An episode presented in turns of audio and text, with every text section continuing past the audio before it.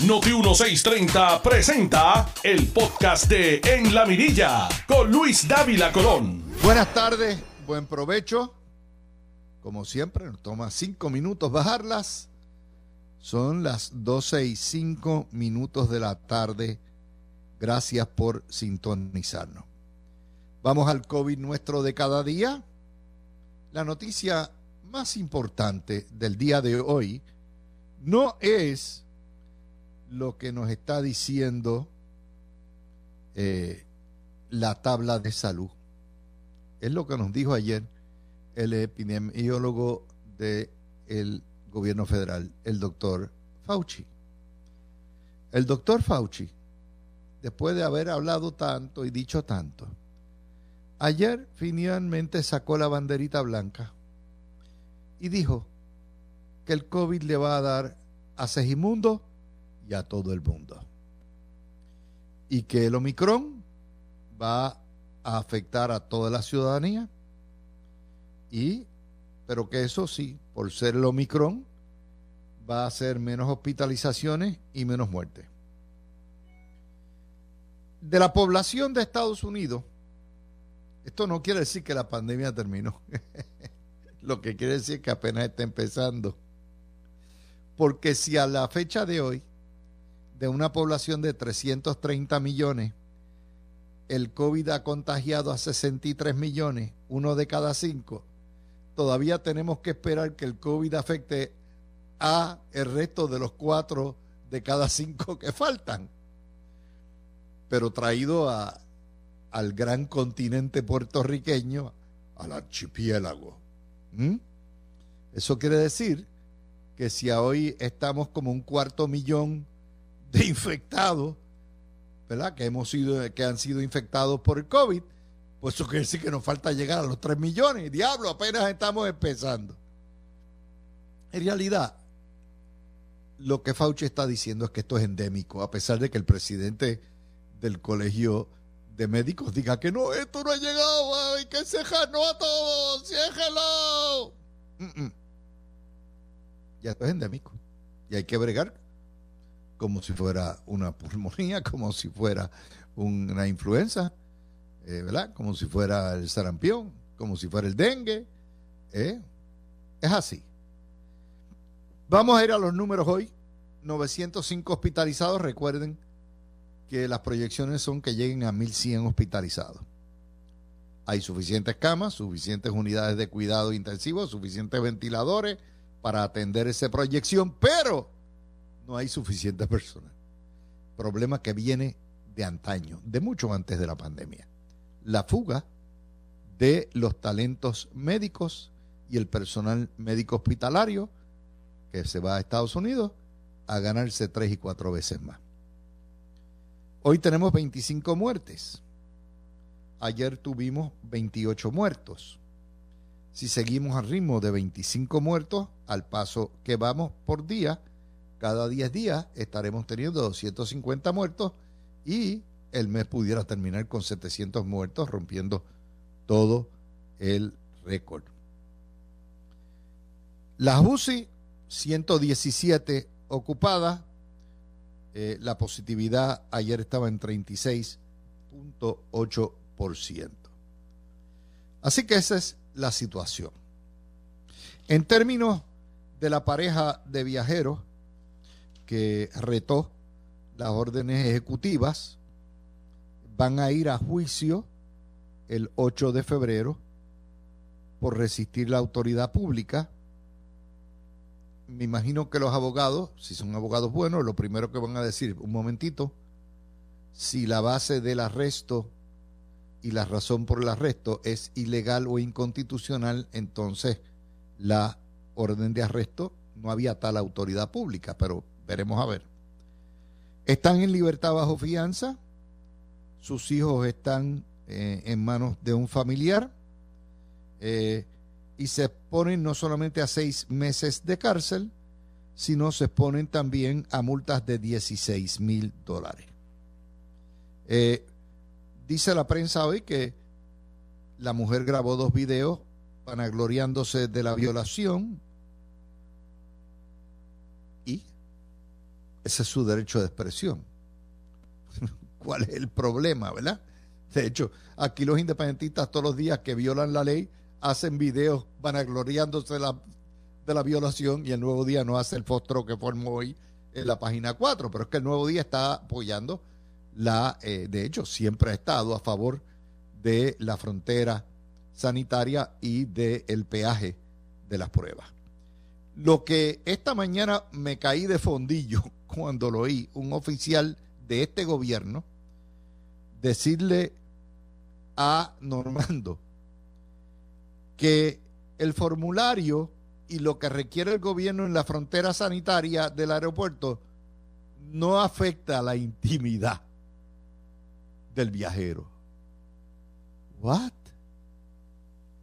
What? Vamos a empezar. Pues tú tienes que dar la dirección a dónde vas a ir.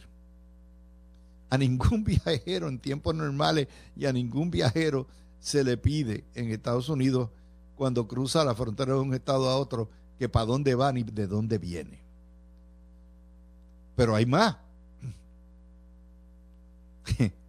La información te pide tu récord de vacuna. Eso es tu récord salubrista. La tarjetita esa que le da el CDC a ustedes que le llenan la vacuna, eso es su expediente médico. Eso es parte integral de su expediente médico y bajo la ley IPA. ¿Mm? Usted, pues se lo tiene que dar. Pero hay más. Usted tiene que someterse a una prueba que es invasiva. Y al someterse a la prueba, le tiene que dar el resultado al gobierno. Si eso no es violar la intimidad, que venga Dios y lo vea. No me vengan con ese cuento. díganme, nosotros tenemos el poder por ser gobierno para hacer esto porque nos dé la gana. Y si le tenemos que hacer una colonoscopia en el aeropuerto, se la vamos a hacer para probar. Pero no me vengan con la vaina de que eso no incide en la inmunidad, por Dios. Digo, en la, en la intimidad. Están pidiendo información médica. El problema con esto es que mienten, asquerosamente mienten, y la gente lo sabe y se lo dicen en la cara. Pero ahí estamos. Así que eso en cuanto a lo que tiene que ver con este incidente y vamos a ver qué abogados se buscan, qué argumentos hacen y vamos a ver la temperatura de los tribunales arriba. Eh, yo no tengo mucha fe en la justicia puertorriqueña, de manera que le puedo decir, ¿verdad? Que a pesar de que entiendo que todo esto es abusivo, inconstitucional y autoritario, no tengo ninguna. De hecho, la primer, el primer acto criminal que existe en Puerto Rico es el estatus. El coloniaje es una violación de derechos, son delitos de lesa humanidad y está legalizado en Puerto Rico y en Estados Unidos. Así que vivimos dentro de un delito y nadie lo ha declarado inconstitucional, nadie lo ha declarado totalmente. No el territorio, no la facultad del Congreso de tener un territorio, sino de poseer personas como reces y discriminar contra ellas. Pero está bien. Así que ahí estamos. Primera noticia. Segunda noticia que nos afecta a todos, la inflación. La inflación en los Estados Unidos se metió en 7% el mes, el, el año pasado, el año que acaba de terminar. Puerto Rico siendo como es, donde todo se multiplica, ustedes lo saben. Su bolsillo lo siente. Cuando usted va a la tienda, cuando usted va, a, la inflación es mucho más de doble dígito. ¿Verdad? Pero déjeme decirle, en Estados Unidos nada más hacer unas comparativas y para tener algunos parámetros. Esta es la inflación más grande en 40 años. Desde la, de, la, la recesión de los 80 no se había visto una inflación de este tipo.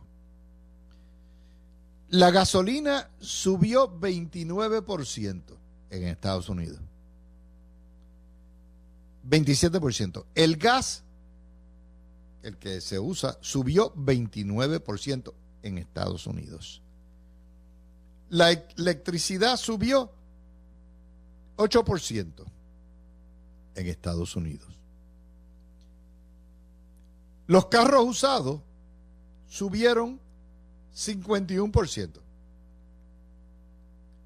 Y cuando usted va al supermercado, usted lo sabe, usted se trinca. Va bien trincadito, porque usted sabe que se la va a respetar como quiera. Carnes, esto es en Estados Unidos. Pollo, pescado, huevos, más 18%. No les hablo de los cereales y todo lo demás, todos los demás renglones. Usted va a cualquiera de los supermercados. Esto es cualquiera. Usted va a Supermax, a Pueblo, a Walmart, cualquiera. Selecto. Y usted sabe, el cambio no es de mes a mes. El cambio es de semana en semana. Y los salarios en Puerto Rico se siguen contrayendo. Y eso es algo que los afecta a ustedes todos los días. La inflación es un problema muy serio. Y primera hora recurre a uno de los eh, economistas prominentes del Partido Popular, José Alameda, y dice José Alameda, esta es la tormenta perfecta. El titular de primera hora es, y nos lo dice todo, hay que cuidar el bolsillo. cuidar el bolsillo, hay que cuidar algo más que el bolsillo. Esa tormenta perfecta nos lleva a una época de inflación de doble dígito en Puerto Rico, aunque no lo quieran admitir. Escasez de productos, y usted va a los anaqueles y usted se va a dar cuenta, de hecho, no hay huevos, no hay pollo, no hay una serie de cosas por el trastoque que ha habido en las líneas de distribución y de transportación. Los bajos salarios, el fin de las ayudas federales y la prolongación de la pandemia. Y déjeme explicarle cómo, cómo opera esto. Usted dice, a mí qué me importa? Pues le afecta. Porque muchas veces, si en el supermercado se infecta uno que tuvo contacto con cinco, todo el mundo se tiene que ir de cuarentena, le faltan los empleados al supermercado, el supermercado no tiene cómo distribuir, eso puede ocurrir en la línea de distribución también de transportación y cuando tiene usted, viene a ver, tiene unos disloques enormes y eso crea en muchos casos mucha demanda y poca oferta y la mucha demanda y la poca oferta hace que el empresario le suba a usted los precios aprovechándose. Ustedes escucharon ahorita a Ferdinand Pérez que es un fanático de los carros y conoce la industria de los carros al, a la, oiga, al centavo, diciendo cómo el disloque de distribución y la poca producción de carros nuevos hace que los dealers, le, obviamente al haber mucho más demanda que oferta, aumenten por arriba de lo que se llama el suggested retail price. Es decir, el, cuando usted va a un dealer, usted busca, usted sabe que le ponen esos papeles en los cristales, lo que se llama el MSRP, MSRP, que es el precio sugerido de venta que hace el fabricante. Claro, el distribuidor compra por debajo de eso y ahí es donde empieza su, su, su beneficio, ¿verdad? Sin contar lo que... Pero eso no quiere decir que el dealer tenga que vender por el MSRP. Generalmente la competencia de Puerto Rico era tan grande que a veces vendían hasta por abajo del MSRP en las ofertas que hacían. Y usted salía ganando. Ahora no. Ahora están vendiendo muy por arriba y eso obviamente Tan pronto usted saca un automóvil de el dealer, ya depreció por lo menos un 10%. Eso es así. Ya, si lo compré por 20 mil pesos, cuando lo sacó a la calle, ya usted perdió 2 mil pesos en el proceso. No porque haya trampa, sino porque ese es el mercado y así es que hay. Por esa razón, al haber escasez de automóviles, que es un renglón que le doy un ejemplo para que vean cómo los impacta a ustedes, cómo afecta nuestra vida diaria, por esa razón, el mercado de carros usados se ha trepado los costos en 50 y pico por ciento. Y un cacharro que antes se lo vendían por 5 mil, por mil porquerías de pesos, ahí le cuesta 10 mil y dice, pero mano, si es una cafetera, ¿cómo tú me estás? Ah, eso es lo que hay, papá, me están ofreciendo 11 mil en otro lugar. Y eso ocurre en todos los renglones. De hecho, en Florida se estaban quejando de que el precio de, la electricidad subió un 8 un 10%, pero naturalmente lo que usted paga en Florida por un aire acondicionado central, por lo menos en Florida Central, es más o menos fuleteado. para una casa de cuatro cuartos, pues usted lo que pagaba era 90, 100 pesos. Ahora pues le subió a 120 pesos y la gente se está quejando. y entonces en Puerto Rico, vaya a ver si ese incremento es de 8%. Cuando usted vea, wow, de 300 me la treparon a 400. Así está la cosa. Y va al, puesto de gasolina igual. ¿Y cuánto usted tanquea? ¿Cuántas veces usted tanquea a la semana? Una. Pero ¿cuántos carros hay en su casa? Dos. Porque quiere decir que usted tanquea ocho veces al mes, por lo menos. Y si le gusta darse la, la, trillita e irse a chiringuear y a chinchorrear los domingos, pues puede que más. Y usted lo sabe. Son, son renglones básicos, no hablemos del costo de las propiedades. Así que esta noticia es importante porque nos toca. Yo me gusta ponerles a ustedes en la primera parte siempre las noticias que tienen un impacto directo sobre usted.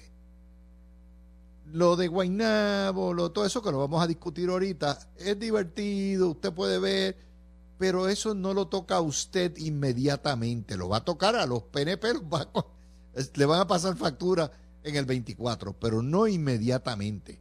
Ahora, esto sí, ¿verdad? La frontera sanitaria en el aeropuerto, aquí todo el mundo, el que más o el que menos viaja, o sus familiares viajan, aquí no hay familia que no tenga familia en el continente, eh, por lo tanto eso lo toca a usted también. Todo ese tipo de cosas lo estamos tocando para que ustedes lo vean. Eh, de manera que cuando nos dicen que esto es la tormenta perfecta, sí. Y para colmo de los colmos, los proyectos esos de construcción, los billones, no bajan porque la burocracia entre FEMA y los requisitos de la burocracia en Puerto Rico que hay que hacer la subasta de la subasta de la subasta de la subasta, eso no va a bajar. Puerto Rico es un es un lugar fracasado, es una sociedad fracasada por eso mismo. Y entonces en el gobierno todo el mundo frisado. No, no, no, yo no puedo alterar esto, hay que, ¿verdad? Pues vienen los federales ahí a todo lo que da. Bueno, pues esa es la situación. Mi gente, son las 12 y 24. Si usted está almorzando y empezó tempranito porque tiene que entrar a la una, usted ya debe estar por el café y por el postre. Y yo siempre le doy un break porque, oiga, Después se no se trague la joa bichuela, no se trague el bistec, pero, pero disfrútese el café y disfrútese el flancito o, ¿verdad? los casquitos de guayaba con queso. Ay, qué rico, les estoy subiendo la temperatura del hambre. Y entonces vienen. Yo voy a hacer el segundo video ahora, hoy hay segundo video, no tengo entrevista a las dos y media, y vamos a tocar el debate ayer. Yo, este yo estoy seguro que a Quique Cruz le tienen, lo tenemos que elevar a santo. Porque ayer Quique con esa pasta que tiene, bregó con ese, eh, con ese circo que montaron. Y vamos a discutir el circo y vamos a discutir también cosas que no se discutieron y que necesita Guainabo urgentemente, tanto por el gobierno local como el gobierno estatal. Porque aquí es el chisme beauty, es todo el chisme, chisme, chisme. Eso es lo que le interesa a la gente. Y le dijo, y el, dime, el dime y el direte. Y la prensa no le va a hacer, de verdad, la prensa no va a hacer un estudio de las necesidades del pueblo. Sencillamente preguntan y ya con eso cumplen. Así que, y felicito a Quique porque fue un buen debate en ese contexto y reveló muchas cosas que nadie quiere oír, ¿verdad? Porque, uy, no hables de eso, pero está ahí. Así que regresamos, ya mismito, abro, cierro este video y empiezo. Tú escuchas el podcast de En la Mirilla con Luis Dávila Colón por Noti 1630. De vuelta con ustedes, mis amigos.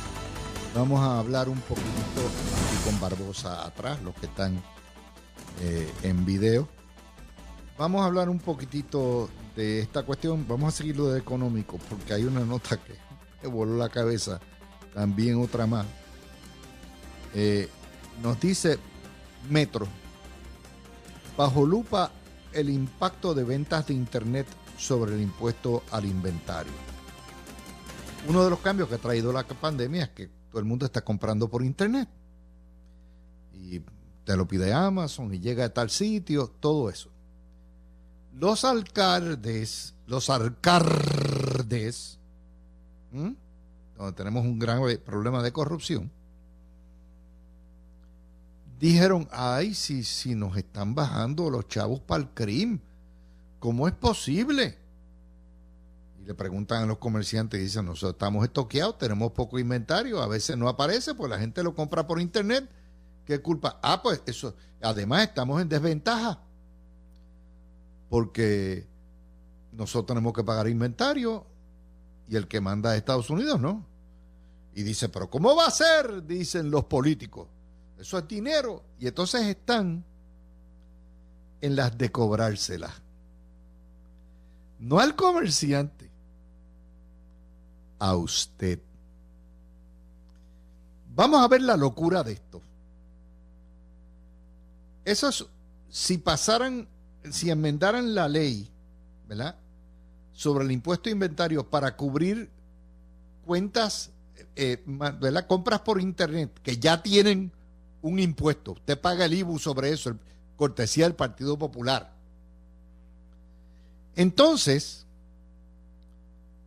estaríamos cobrándole, ponga usted que usted compró un par de zapatos en Amazon y se lo mandaron de Nueva York y los tenían allá en el almacén de Nueva York. Un impuesto a productos que no están en Puerto Rico, ¿verdad? un impuesto de inventario. El inventario está en Illinois o está en California y usted estaría, ¿quién usted cree que va a pagar eso? Usted. Usted lo va a pagar y es, va a tener un doble impuesto. Cuando usted hace la compra por internet, usted paga el IBU de 11,5% más la espetada que le van a dar por el inventario que estaba allá. Yo no sé si eso es constitucional o no, a mí me suena bien funny, pero como quiera. El problema eh, en, Puerto Rico es que cuando los políticos se quedan sin chavos para robar, se la espetan a usted. Y cuando yo leo esto y pienso que los alcaldes, todos, porque todos bailan igual, la solucionan sus problemas, en vez de recortar ellos, se la solucionan a ustedes y dicen, no, pero, espérate. Entonces usted se da cuenta de por qué muchas compañías no quieren enviar cosas de Estados Unidos a Puerto Rico. Puerto Rico es un estado, es una jurisdicción, una republiqueta socialista. Usted trabaja para el condenado gobierno. Y cuando hay insuficiencia, pues ahí van. Vamos a petársela al público. No se van a dar cuenta, no te apures, porque eso viene en el internet, eso se lo van a cobrar como quieran el precio. La historia está en Metro hoy. Hay otras notas, Dito, Domingo Emanueli. Mingo está apoyando grabar llamadas telefónicas para atajar la corrupción. Él se le olvidó que la, ¿verdad? el artículo 2 de la sección 10 de la Constitución prohíbe la grabación de llamadas telefónicas. Pero Usted se imagina, piense que estén los rojos, los azules o lleguen los verdes mañana. Que el gobernador de Puerto Rico, en alegada investigación de corrupción, tenga el poder para el espionaje político, porque eso es lo que es. ¿Mm? ¿Usted se imagina eso? Que tenga el poder. Wow. Esa es Mingo. Esta es Mingolandia. Ustedes perdonen, pero es un derecho que yo tengo en la Constitución. Un derecho que ustedes tienen en la Constitución. Y usted no puede discriminar y decir esto nada más que para políticos. Le pueden grabar a usted cualquier cosa en cualquier momento. Ya está.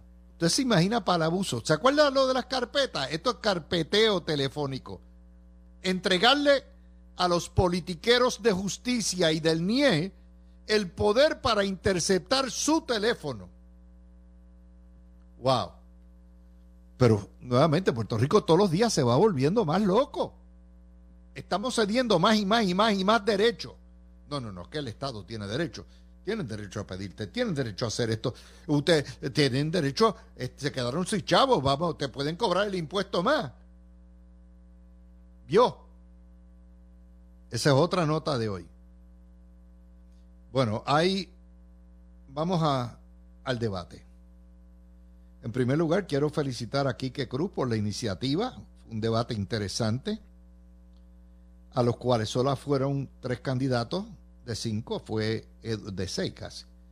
Fue Eduardo O'Neill, Pipe Abreu y Dana Miró, y no estuvieron presentes ni Magdalia Ford, ni Ricardo Aponce, y Georgia Aponte se quedó con la caneca afuera. Así que eso es lo que había. Y Georgie dijo que él va a impugnar ante el Supremo esta cuestión de que se requiera residencia por mucho tiempo. Nuevamente porque juegan para ellos. Esta campañita ha sido un ejemplo perfecto de las cosas que están mal en Puerto Rico. Y yo soy de los que creo que a final de cuentas son es el pueblo el que tiene derecho a decidir. Pero soy de los que creo también que esto es una elección a la mañana, que la ley per se que exija que exige que un mes se llene la vacante es una ley chueca que no le permite suficiente tiempo al elector. Y esta cuestión de que es solo candidatos de un partido político es también una ley chueca, porque debe ser una elección general. Si el alcalde renuncia o los renuncian dos, años antes, debe ser el pueblo mismo, todo el mundo y todos, todos los partidos deben tener. Pero nuevamente, esto es parte del circo a los que los tienen acostumbrados. Entonces, ese sistema que ya está legislado limita el número de candidatos, limita las campañas, limita quién puede participar. Y usted cree allá en Guaynabo que, wow, somos democráticos, vamos a elegir, qué chévere. Es todo parte de una farsa. Pero vamos a lo otro. Cuando usted oyendo el debate, el tema principal fue la corrupción de Héctor O'Neill. Yo oí esta mañana a Carmelo decir que, Héctor O'Neill no cometió corrupción porque eh, los delitos de él son sexuales, de él y el otro hijo, el cano.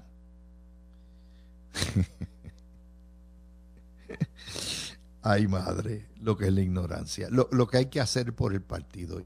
Carmelo es un tipo inteligente. Carmelo sabe más que eso. Carmelo es abogado. Héctor O'Neill hostigó, acosó, él y su hijo, distintas mujeres. Y como resultado de eso, el municipio de Guaynabo tuvo que pagar sentencias como patrono millonarias que no salieron de el bolsillo de Edward O'Neill, ni del Cano O'Neill, ni de Héctor O'Neill, salieron del bolsillo de pueblo.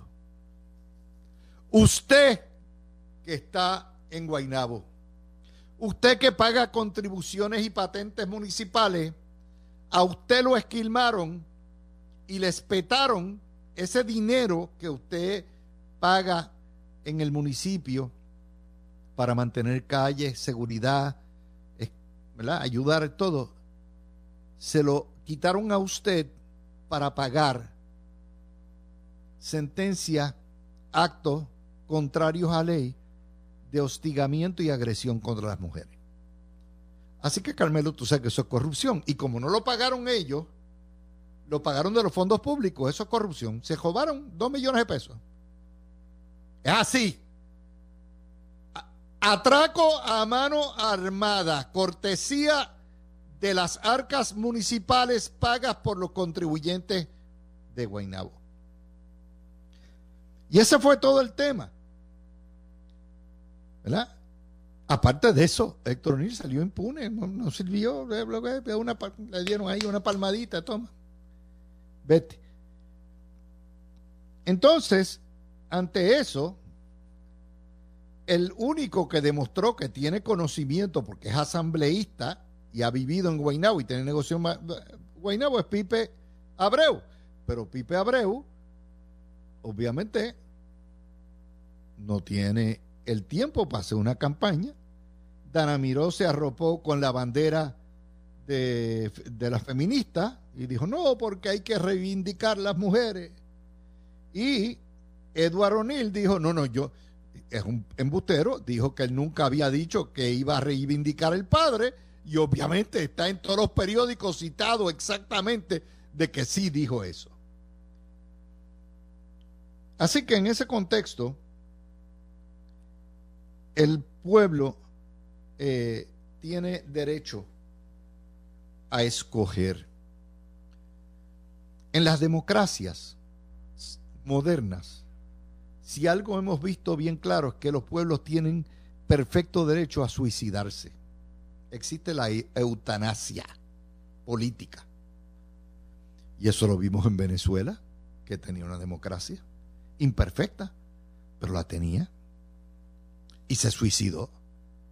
Lo vimos en Perú con Castillo y están en vías del suicidio. Lo vimos en Argentina. Lo vimos en Brasil, primero con Lula da Silva y después con el loco de Bolsonaro. Bolsonaro es tan loco que ayer dijo que el Omicron está bienvenido en Brasil. Es un salvaje. Me imagino el Omicron llegando con batucadas, zamba, bailando, infectando a, a todos los brasileros.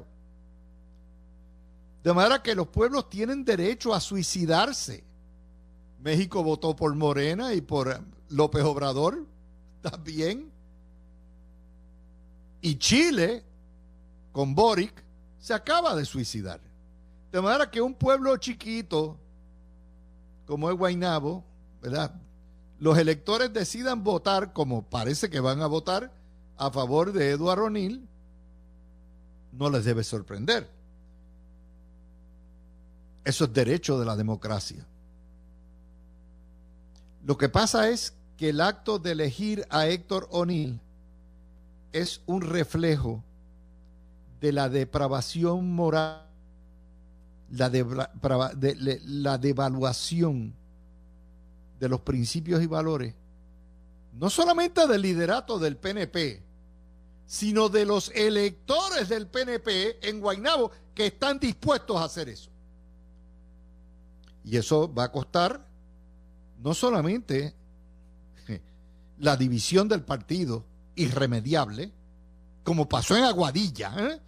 porque es que no aprenden, sino que también va a costar la erosión del partido en el distrito bandera del partido, porque ahí está Cataño también, en el distrito de Bayamón, y eventualmente va a abrir la puerta si el Partido Popular nomina a alguien, un profesional razonable, que sea íntegro, que tenga, y lo nomina y va a ser competitivo porque la gente ya aprendió a votar más allá de líneas, de líneas partidistas y como el PNP no va a tener una oferta decente que ofrecer, pues ahí está.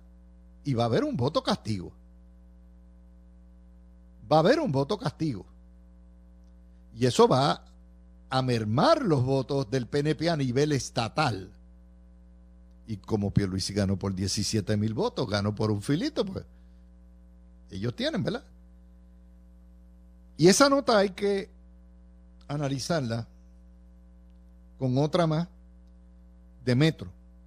La Pava menciona a Wilma Pastrana, la ex primera dama contable, esposa de Alejandro García Padilla, para alcaldesa de Guaynabo. Vamos a ver lo que implica la noticia. Primero, Wilma Pastrana es una profesional consumada. Es una mujer honesta. Es una mujer que sirvió relativamente bien como primera dama. Es contable. Es respetada. Tiene las credenciales. Y si el PPD la decidiera, y es, residente Bonafiete de, de Guaynabo. Por lo tanto, si el PPD decidiera nominarla, el PPD tendría eh, una candidata idónea para competir con un Eduardo O'Neill. Pero vamos a asumir que no sea Wilma Pastrana. Si no es, por cierto, Wilma no tiene por qué pagar los errores de su marido como gobernador. Y además su marido ya se retiró y ahora es analista político, como son prácticamente la vasta mayoría de los analistas políticos de Puerto Rico contratados por las empresas, que son ex, ex políticos, ¿verdad? retirados.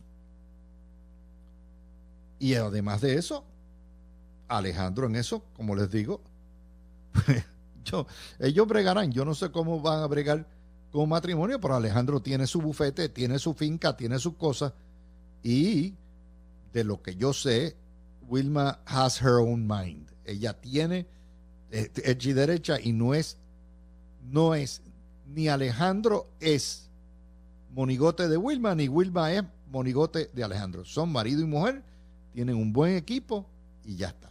Y yo no estoy endosando a Wilma Pastrana. Les estoy diciendo lo que hay, porque la historia detrás de la historia es que el Partido Popular ya sabe que en casos como ese, casos como Cataño, donde hay una vulnerabilidad moral y ética de parte del partido regente, si ellos nombran profesionales íntegros y probos que no constituyan una amenaza al elector promedio PNP, se limpian la mitad de los votos del PNP y derrotan al PNP en esos pueblos.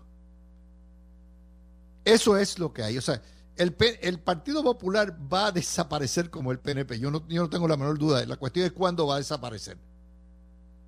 Y obviamente con ese liderato de arangutanes que tienen en Cámara y Senado, obviamente el Partido Popular no tiene nada que buscar a nivel estatal. Pero lo que les estoy diciendo es que a nivel municipal, donde tienen mucho más éxito, puesto que tienen la mayoría de las alcaldías, 46 o 44 las que tengan, esa estrategia funciona. Esa estrategia sí funciona. Y eso me trae a otro de los comentarios. ¿Qué cosa necesita Guainabo? Yo no, di, yo no oí ayer, yo viví en Guainabo mucho tiempo. Primero, Guainabo tiene las luces y las luminarias, las carreteras. Usted coge la 177 y la 199 y eso es, oiga, tierra nadie, hoyo, luminarias apagadas, a todo lo que da. Eso requiere una colaboración entre Luma, entre el municipio y carretera para lograr eso. Esa es la primera necesidad. La segunda necesidad es el tráfico, el tráfico en la 177 y la 199. O'Neill creó, Héctor O'Neill, creó un concepto muy bueno que son los redondeles, pero alrededor de los redondeles, que fluye el tráfico muy bien, quiso hacer obra faraónica para beneficiar a alguien y hizo el redondel de los gallos, el redondel del avión que se llevó el huracán y el redondel de David Urbina, y usted lo ve. Pero entonces lo hizo en lugares donde no se necesita el redondel. El redondel es una sustitución de la luz y permite que el tráfico fluya. Y si usted va a la 177 y a la 199, que es la llamada más Verde, ¿verdad? usted se da cuenta que no hay redondeles y ahí es donde más se necesitan los redondeles. Y eso es un trabajo de colaboración entre carretera y el municipio, ¿verdad? Pues nada. La avenida Esmeralda, por ejemplo, tiene el problema del parqueo todo lo que da. Oiga, la avenida Esmeralda necesita que el municipio expropie propiedades para crear parking público, eliminar el problema del parqueo y hacer y reestructurar un paseo, una avenida decente, porque porque ese es el corazón de comercial del pequeño comerciante de Guaynabo está allí. Y no se les ocurre a nadie. Déjame expropiar y tener cada dos eh, o cada un, ¿verdad? En cada bloque o cada dos bloques un estacionamiento público que se paga con los parquímetros. Pero no lo tienen. Eh, Guaynabo no tiene parques urbanos. ¿Usted? Es el de los pocos municipios grandes sin parques urbanos. Bueno, pues usted puede hacer parques urbanos en La Esperanza, en Cantagallo. Hay distintas áreas y si no es propiedad municipal, páselo. El único parque urbano de Guaynabo está ya en Sonadora, que quisieron hacer una cuestión ecológica y todo eso, y, quebró. Pero un parque para ustedes esparcir, para usted caminar, para... no lo hay. Guaynabo eh, también necesita, se puede hacer también la, donde está la 837, la David Urbina, ya hay predios a todo lo que da para hacer un parque urbano. No hay una villa, el pueblo se muere el pueblo se muere a las, a las 6 de la tarde, bueno, pues expropie y convierta el pueblo en una villa gastronómica y artesanal. Parking hay.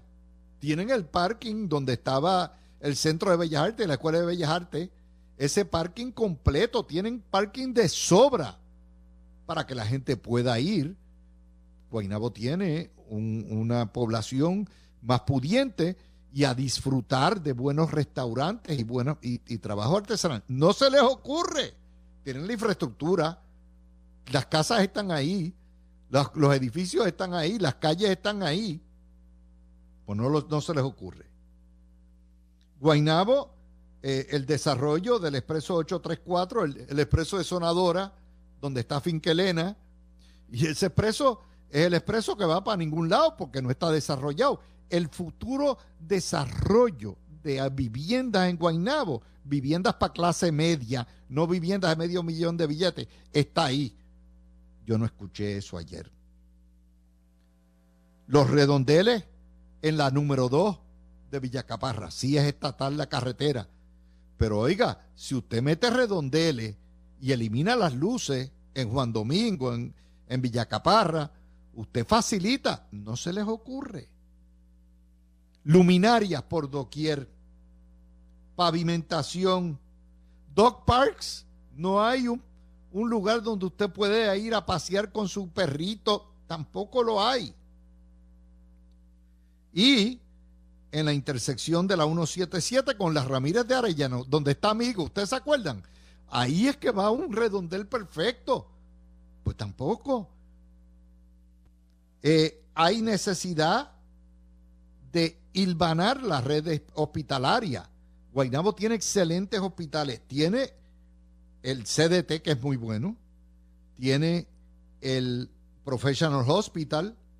Tiene el Metropolitano. Y en Bayamón tiene el San Pablo. Bueno, pues no hay una interconexión. ¿Verdad? Donde estaban los Álamos, eso debe ser un parque. Yo no sé si está privatizado, si lo vendieron, si vivienda lo vivió, a todo lo que da. O sea, les estoy dando una serie de ideas que yo no escuché ayer, porque esto fue el chisme, la cuestión, la y, y ahí está. De manera que yo no tengo la menor duda que el pueblo de Guaynabo cometerá, el PNP cometerá suicidio el próximo eh, domingo y que les vaya bien. Después de todo, los populares tienen su guillito. Así que con eso termino el análisis. Tú escuchaste el podcast de En la Mirilla con Luis Dávila Colón en Noti 1630.